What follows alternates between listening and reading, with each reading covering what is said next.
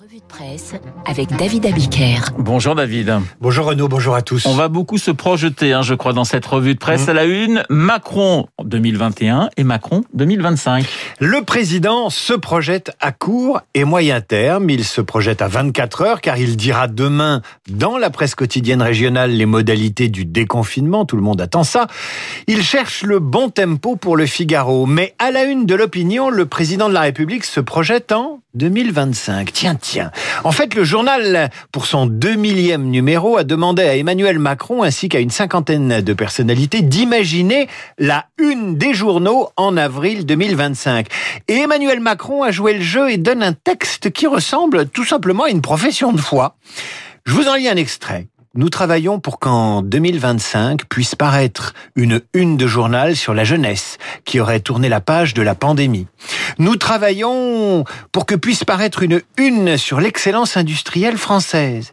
Nous travaillons pour qu'en 2025 puisse paraître une une sur le renouveau du modèle de protection sociale français. Nous travaillons pour qu'en 2025 se publie de moins en moins de une peuplées de faits divers tragiques. C'est une anaphore à la Hollande. Il ajoute un couplet sur l'Europe et il conclut Je suis un optimiste de volonté. Si nous ne cédons rien à l'ambition de transformation que les Français ont portée au pouvoir en 2017, notre nation peut prendre toute sa part au monde qui vient et les unes de 2025 faire état de notre renaissance.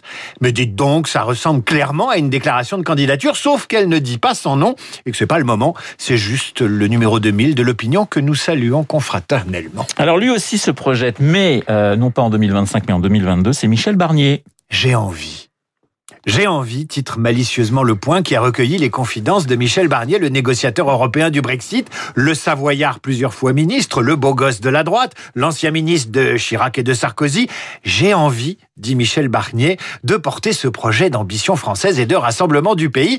On verra si Michel Barnier a les moyens de ses ambitions, mais enfin, il le dit euh, qu'il est candidat à la candidature à la une du Point. Une femme, elle aussi, se projette, mais à la tête de la région Île-de-France, c'est Valérie Pécresse qui déroule son programme dans le Parisien et taille des croupières à la gauche et aux écolos. Voilà ce qu'elle dit. Seuls 2% des surfaces agricoles étaient bio en Île-de-France en 2016. C'est ça, le bilan de 10 ans d'alliance entre le PS, les Verts et le Front de gauche.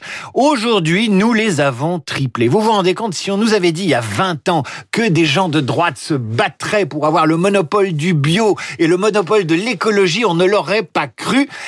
Et si Valérie Pécresse n'était pas réélue à la tête de la région Île-de-France, eh bien, elle l'annonce, elle arrêterait la politique. C'est dire si elle est sûre de repasser. Oui, puis c'est un petit message aussi peut-être à Xavier Bertrand éventuellement. Lui aussi a les moyens de se projeter à 5 ans. C'est Arnaud Lagardère. Il sauve l'intégrité de son groupe, mais se retrouve sous surveillance, titre Le Figaro qui publie une interview de l'homme d'affaires dans laquelle il remercie les trois bonnes fées qui lui permettent de rester, vaille que vaille, aux manettes de son groupe.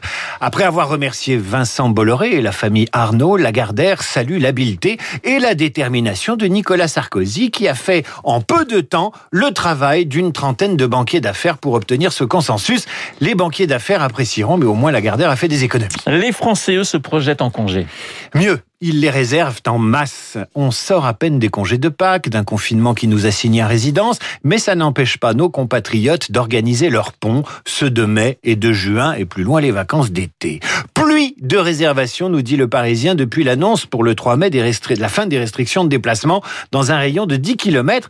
Face à l'envolée des, des TGV, la SNCF a prévu de repasser à 8 TGV sur 10 dès le mois de mai. Quant aux bungalows en bord de mer, ils sont pris d'assaut. Depuis plusieurs jours, la SNCF enregistre 150 000 ventes quotidiennes. C'est 60% de moins que l'an dernier, mais le frémissement est là. C'est d'ailleurs plus qu'un frémissement.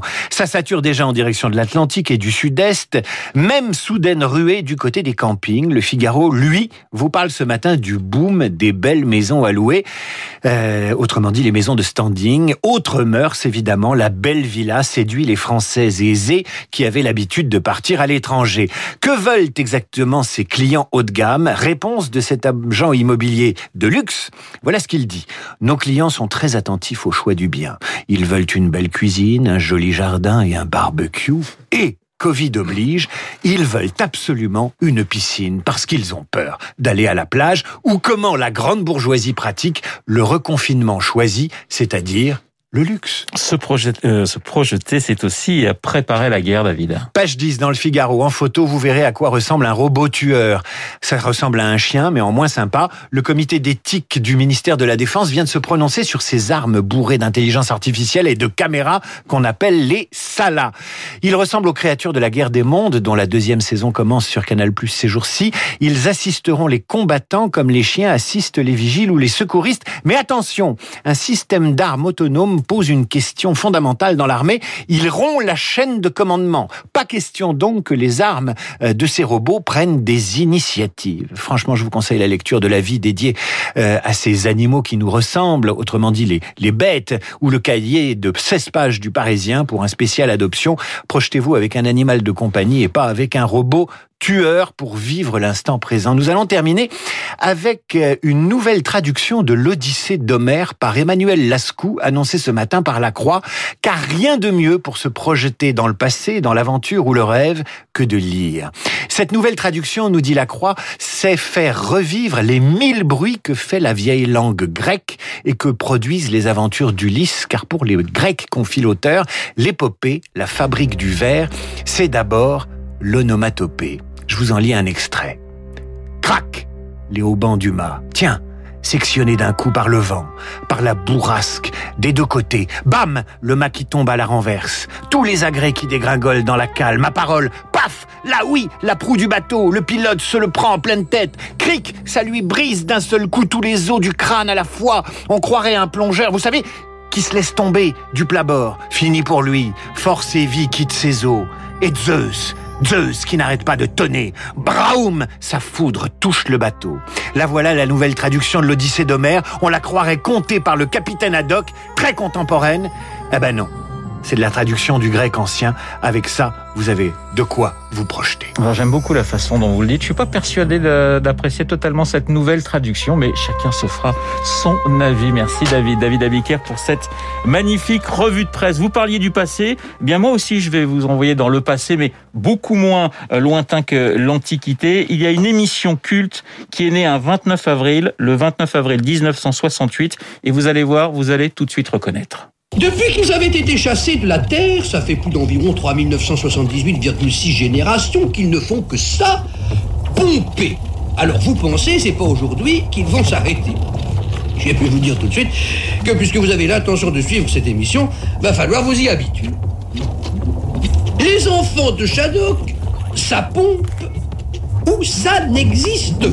Les Shadok avec la voix inoubliable de Claude Pieplu, première émission, eh bien le 29 avril 1968. Dans un instant, Esprit libre avec un homme qui n'a rien d'un Shadok, Franz Olivier Gisbert, pour commenter toute l'actualité.